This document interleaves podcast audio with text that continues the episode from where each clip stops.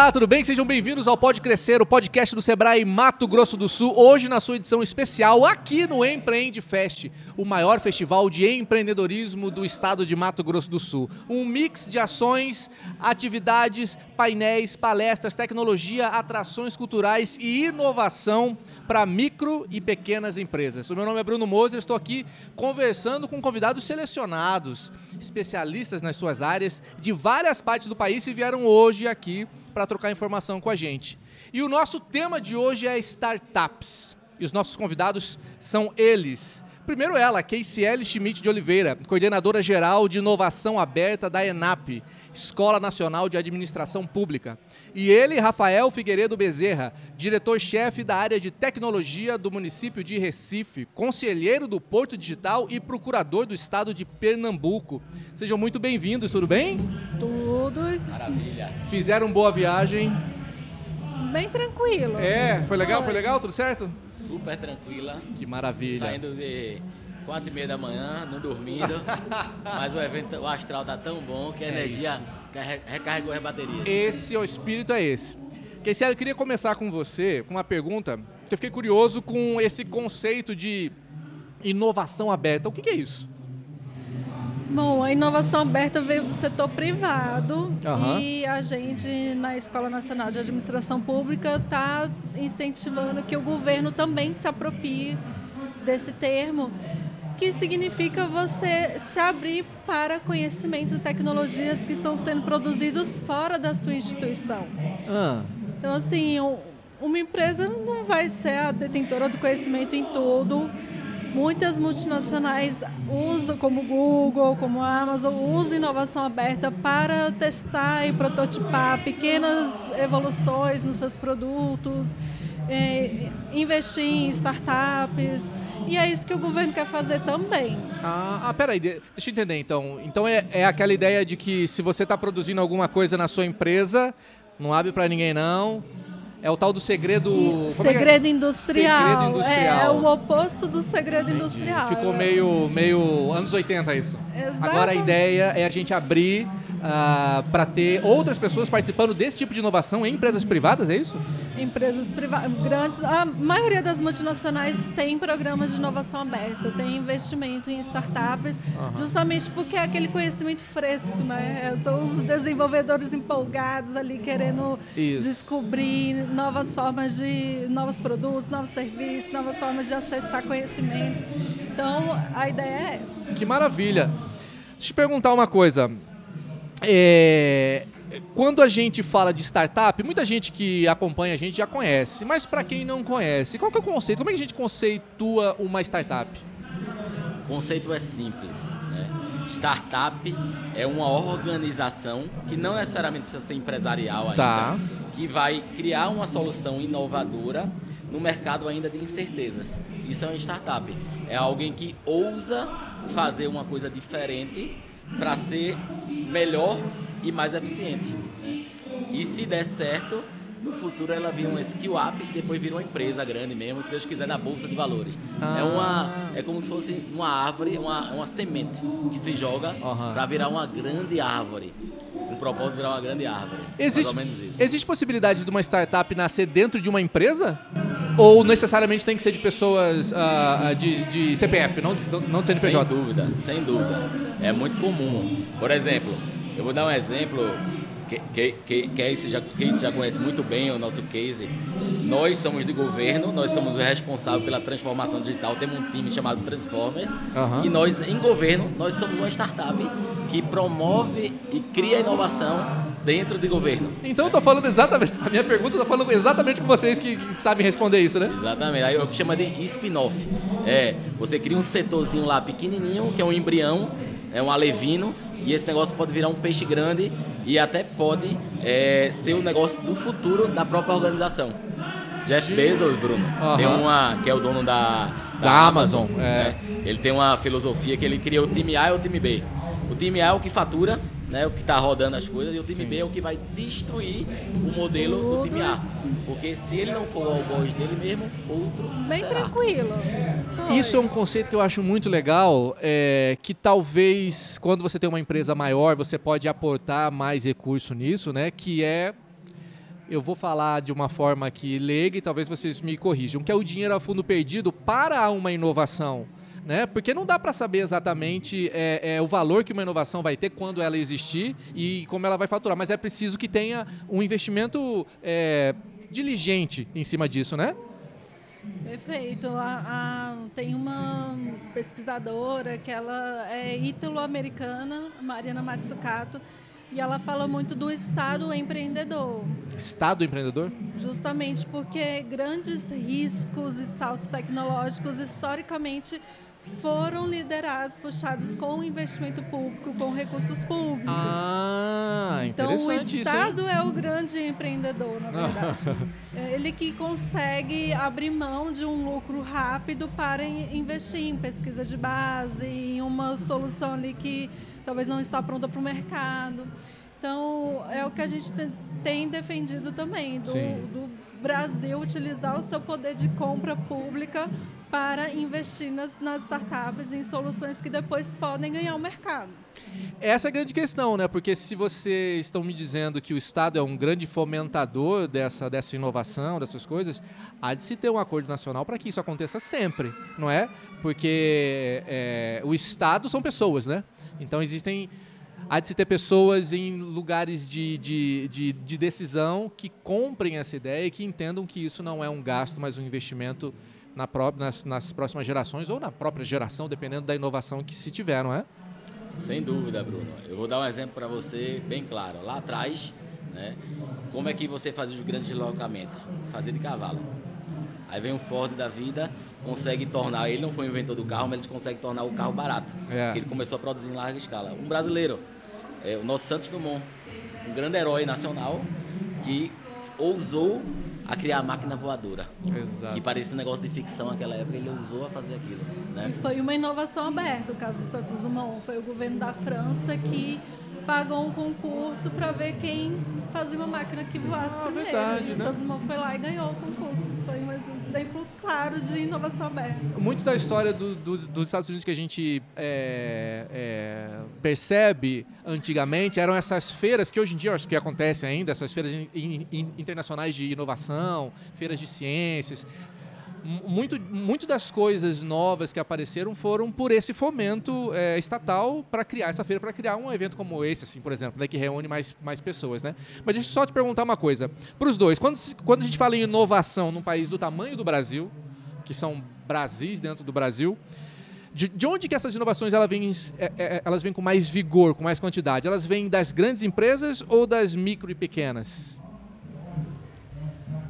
Eu, eu, eu não sei falar empiricamente, né? com estudos, dados, e é sim, sim, sim. algo que a gente precisa estimular cada vez mais. Né?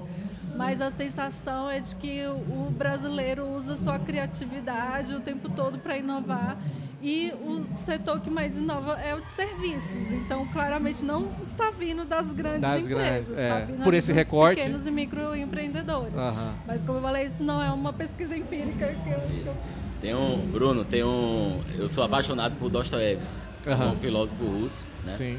E ele tem uma frase que diz o seguinte: que a proximidade da forca acelera o raciocínio. Desculpa, não entendi como é? A proximidade da forca acelera o raciocínio. Ah. Quando você está sob pressão, é onde você vai ter o instinto de sobrevivência e você pode dar o salto que ela falou, né? Aí vamos dar um exemplo. Quem é que está mais sob pressão? É o pequenininho que precisa dar de comer, precisa pagar o funcionário dele, a folha dele. Então esse cara tem que ser dez vezes mais criativo, né? É. Todas as grandes inovações, a maioria saíram nas guerras, na pressão, né? Então, sem dúvida, eu não tenho também dado não, mas sem dúvida no feeling, no, tá, no feeling, sai lá a inovação. É. E nós precisamos despertar nesse Brasilzão que tem os, talvez os maiores empreendedores, dada a escassez que a gente tem, né, a capacidade inventiva, nós precisamos levar isso como cultura para transversalizar e tornar isso profissional. Porque hoje a gente ainda a gente conta com um apoio forte do Sebrae para transformar isso profissional, mas ainda a gente tem muito desafio é, de crença, desafio de levar capital e desafio de quebrar algumas crenças limitantes que a gente não pode chegar lá. A gente pode, a gente precisa meio que dar um moonshot. Não sei se vocês já ouviram essa história de Moonshot, Aham. foi lá em Kennedy. Kennedy disse que ia levar o homem à lua, acho que lá em, em 60. Foi né? em 60. né? é. Ia levar o homem à lua, não sabia como, ia botar ele em segurança. Não sabia como, mas ia botar dinheiro público para fazer. Ele morreu em 1969, O a coisa foi lá. aconteceu, criou uma crença coletiva. Eu acho que o nosso Brasil precisa isso, criar na base essa crença coletiva que a gente pode ser o Brasil do futuro. Papai do céu nos abençoou. Exato. E agora nós precisamos abençoar as pessoas. É as pessoas que vão fazer esse nosso Brasil chegar e ser o país da realidade do futuro e no presente.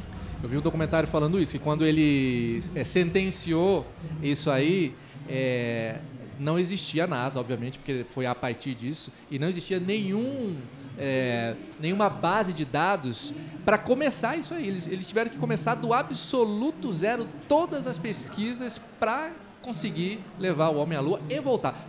Que eu acho que a coisa mais maluca dessa história toda é o seguinte: isso aí. é, é querer ir, E voltar em é, segurança. é, conseguir ir, alguém aceitar ir, chegar e voltar para contar a história. É isso aí. Cada etapa disso aqui já é uma loucura, né?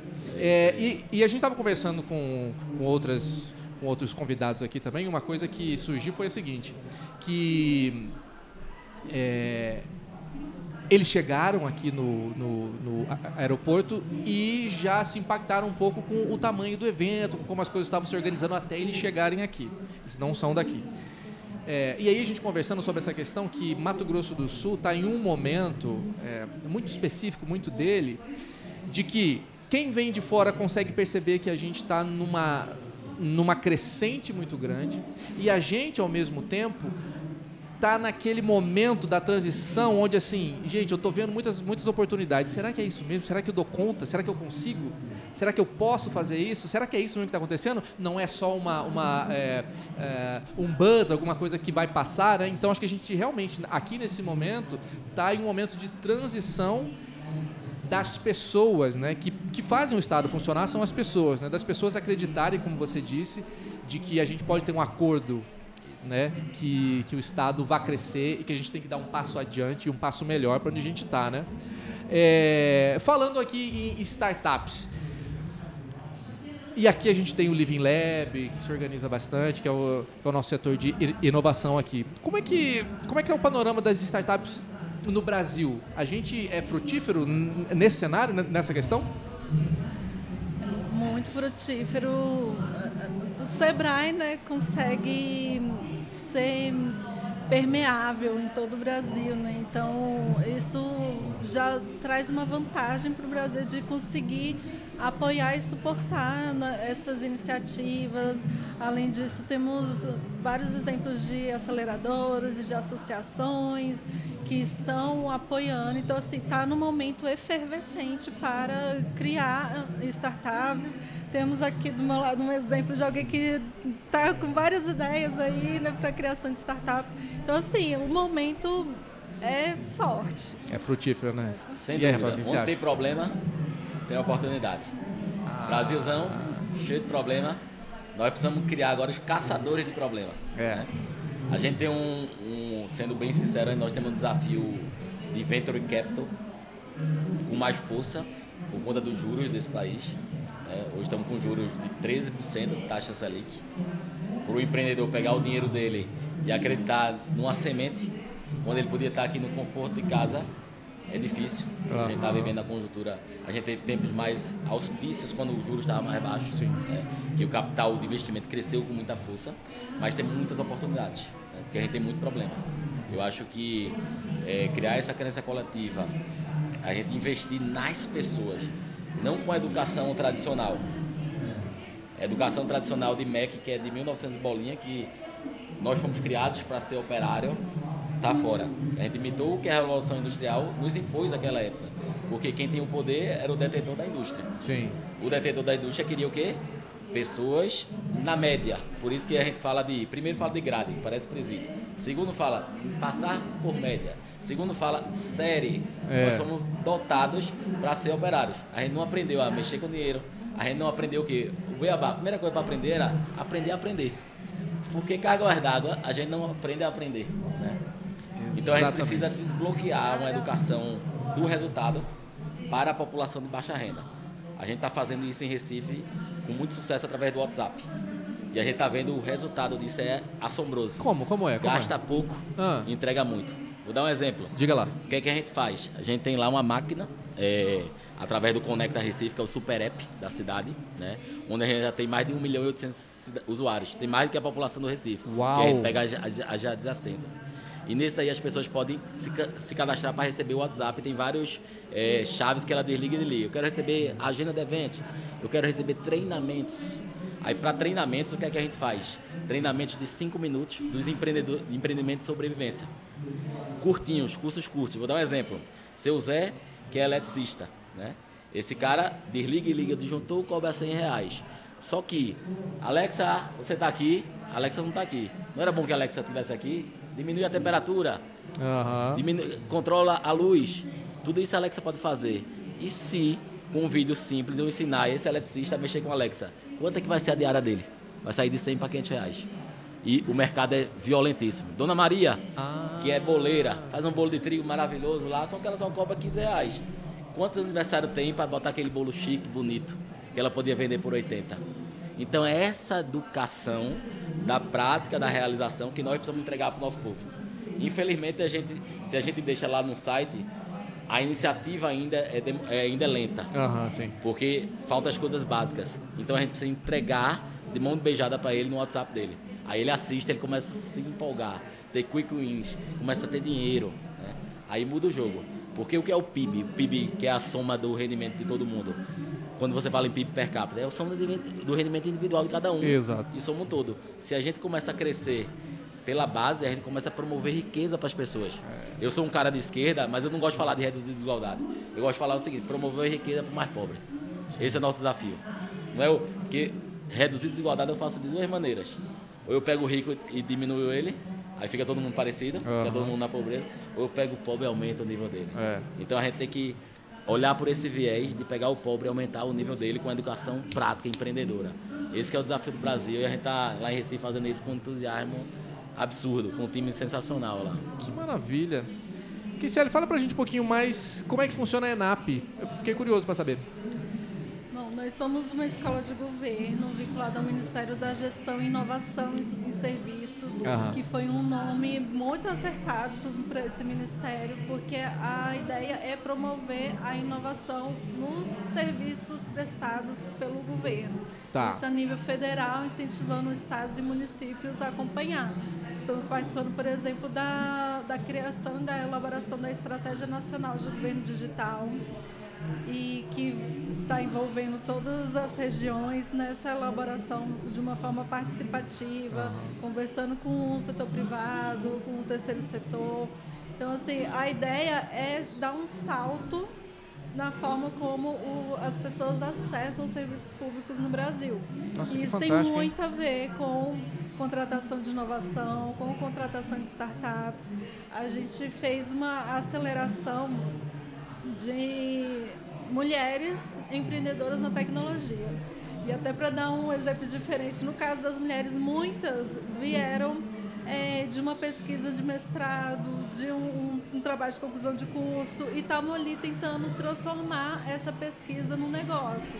Então, assim, oportunidades de juntar né, a chamada tripla hélice de inovação, né, juntar o que está sendo pesquisado na, nas faculdades universidades com o que está sendo desenvolvido no setor privado, no, no setor de comércio, indústria, serviços, com o governo para potencializar isso tudo, é uma das missões da ENAP. Nossa, mas assim, é. É uma trabalheira, hein? É uma trabalheira, porque criar toda essa. Criar essa metodologia e colocar tudo isso em prática é um, é um trabalho É, de dedicação exclusiva, basicamente, né? Porque. É, na verdade, nós temos uma equipe enxuta, então o que a gente tenta fazer é multiplicadores. Aham. É participar de, de eventos, é sistematizar o conhecimento, Isso, promover uma importante, gestão do conhecimento e disseminação de como fazer. Não dá para a ENAP querer fazer tudo. É, né?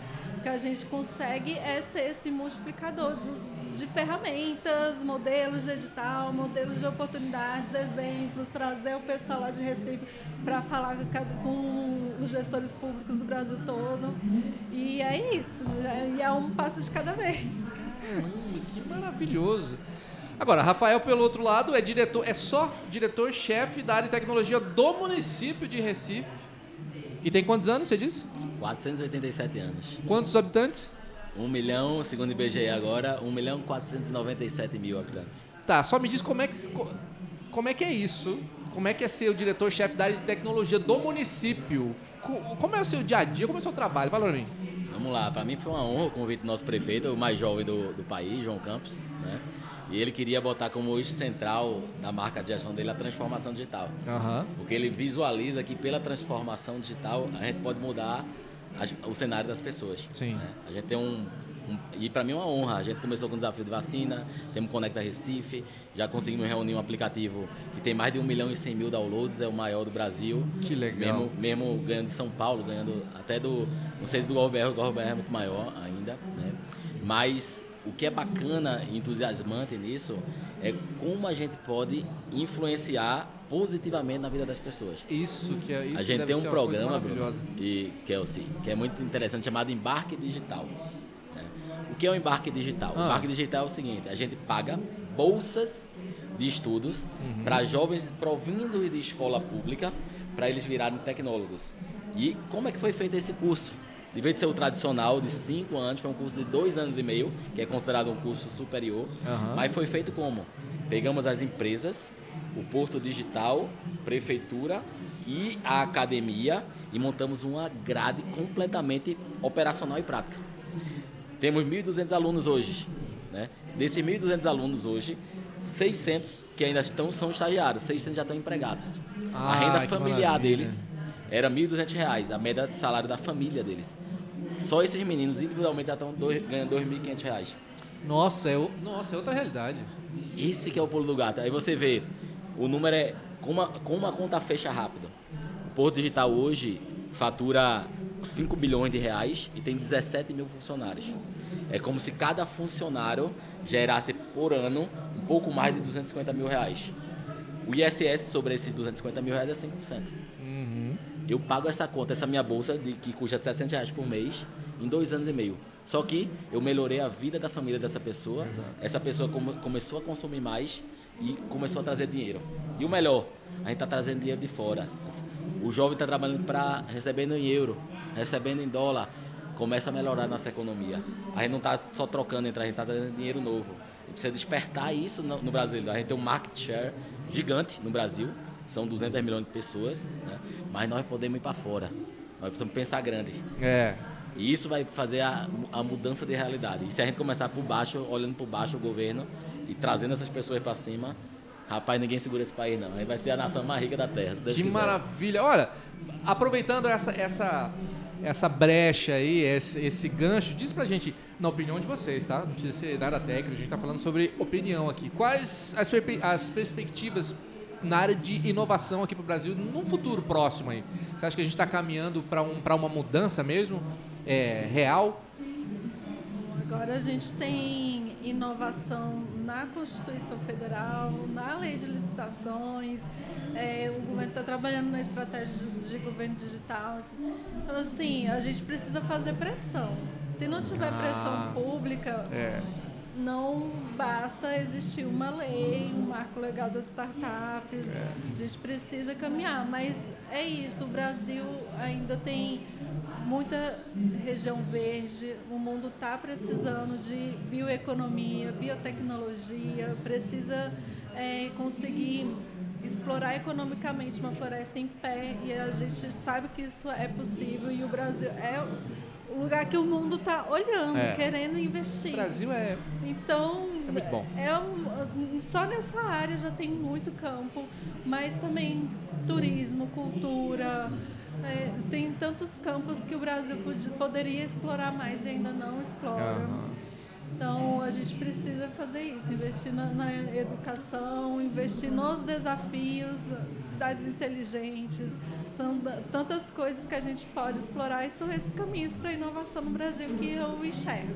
Muito bom. E você, Rafa, falando a partir de uma cidade que tem 487 anos. Então, assim, querendo ou não, você respira um ar de uma cidade que, que é histórica, metropolitana, mas histórica também. O que você acha do Brasil no, no setor de inovação? Vamos lá, o arcabouço jurídico, as fundações jurídicas estão lá, o que é maravilhoso. Sem uma fundação você não consegue construir um prédio. Consegue... Agora as fundações estão lá. O Brasil, o poder de compra pública é 12% do PIB. Isso é 450 bilhões de reais. Peraí, peraí, explica isso de novo como que é? Vamos lá. Uhum. O poder de compra uhum. da administração pública é, equivale a 12% do PIB. Ah, entendi. É 450 bilhões de reais. Uau! É muita grana. O que é que nós precisamos fazer? Fazer com que esse poder de compra do Estado seja multiplicador de novas tecnologias e novas soluções que possam ser escaláveis e replicáveis para fora. Uhum. Para fora, para a gente vender, para trazer mais dinheiro para cá. Né? Seja uma economia circular. Eu vou dar um exemplo.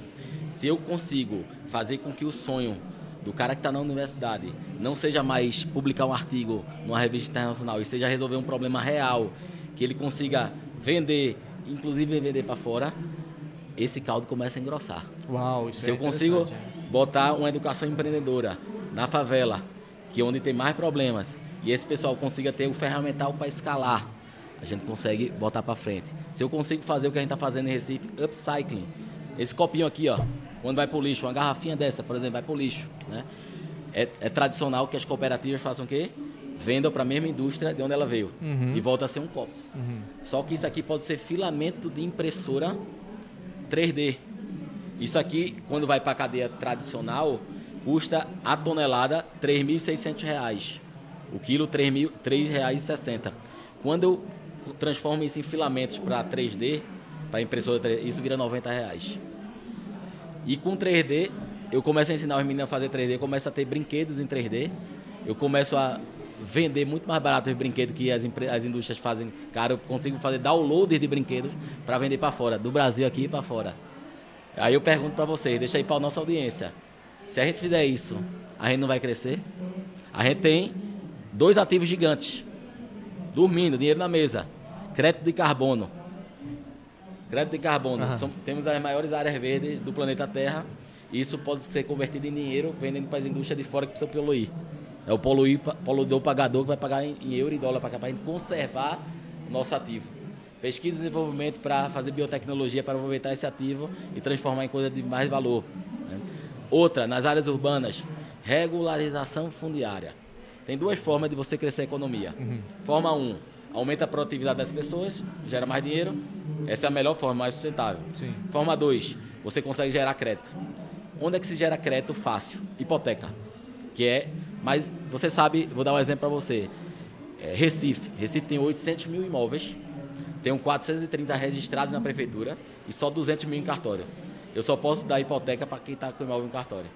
Ah. Então tenho 600 mil de oportunidade. Esse, essa, essa a estatística é a mesma no Brasil todo, nas cidades urbanas. Se eu consigo fazer regularização fundiária, eu consigo criar um ativo real e fazer com que Dona Maria, que mora numa favelinha, melhore a casa dela. Exatamente. Só que ela contratou o pedreiro, o encanador, fez a reforminha dela, aí começa a economia a impulsionar. Né? Foi o que Lula fez lá atrás no PAC. Né? Sim. Só que esses crescimentos do Brasil, PAC, commodity, a gente vê um crescimento muito forte do centro-oeste, porque o dólar subiu. É. Nossa agricultura, nosso agro virou tech, a produtividade aumentou né? Mas o que acontece? Tem ciclos. Isso é temporário. Exatamente. Vai, se eu não fizer algo sustentável, que é crescer as pessoas, é. eu nunca vou ter um crescimento é, crescente sustentável. É. E esse é o desafio, nós precisamos crescer as pessoas. Que maravilha, gente! Keiciele Schmidt de Oliveira, coordenadora geral de inovação aberta da ENAP, a Escola Nacional de Administração Pública. Muito obrigado pela sua presença. Foi uma conversa rápida, mas assim, a gente fica muito feliz de que vocês, uh, pela disposição e a disponibilidade de vocês estarem aqui com a gente, estarem aqui no evento, colaborando com a gente aqui uh, é, para o crescimento do nosso setor aqui, dos nossos micro e pequenos empreendedores aqui. Rafael Figueiredo Bezerra, diretor-chefe da área de tecnologia do município de Recife, conselheiro do Porto Digital e procurador do estado de Pernambuco. Também muito obrigado, tá bom, pela presença de vocês. E olha, para vocês que estão assistindo a gente, não esqueçam de seguir o Sebrae nas redes sociais. Sebrae MS no Instagram, o canal do Sebrae Mato Grosso do Sul no YouTube. E se você está ouvindo e vendo a gente pelos seus agregadores de podcast, não esqueça de adicionar o Pode Crescer à sua playlist. Você vai encontrar muito conteúdo interessante lá. Tá bom? Muito obrigado, pessoal, novamente. Muito obrigada pela oportunidade. A gente fica muito feliz de ter vocês aqui. Obrigado, Rafael. Gratidão pelo bate-papo, turma. Parabéns aí ao Sebrae Empreender Fest. Show! Beleza! Como sempre, a gente se encontra numa próxima edição do Pode Crescer, o podcast do Sebrae Mato Grosso do Sul. Até lá. Tchau.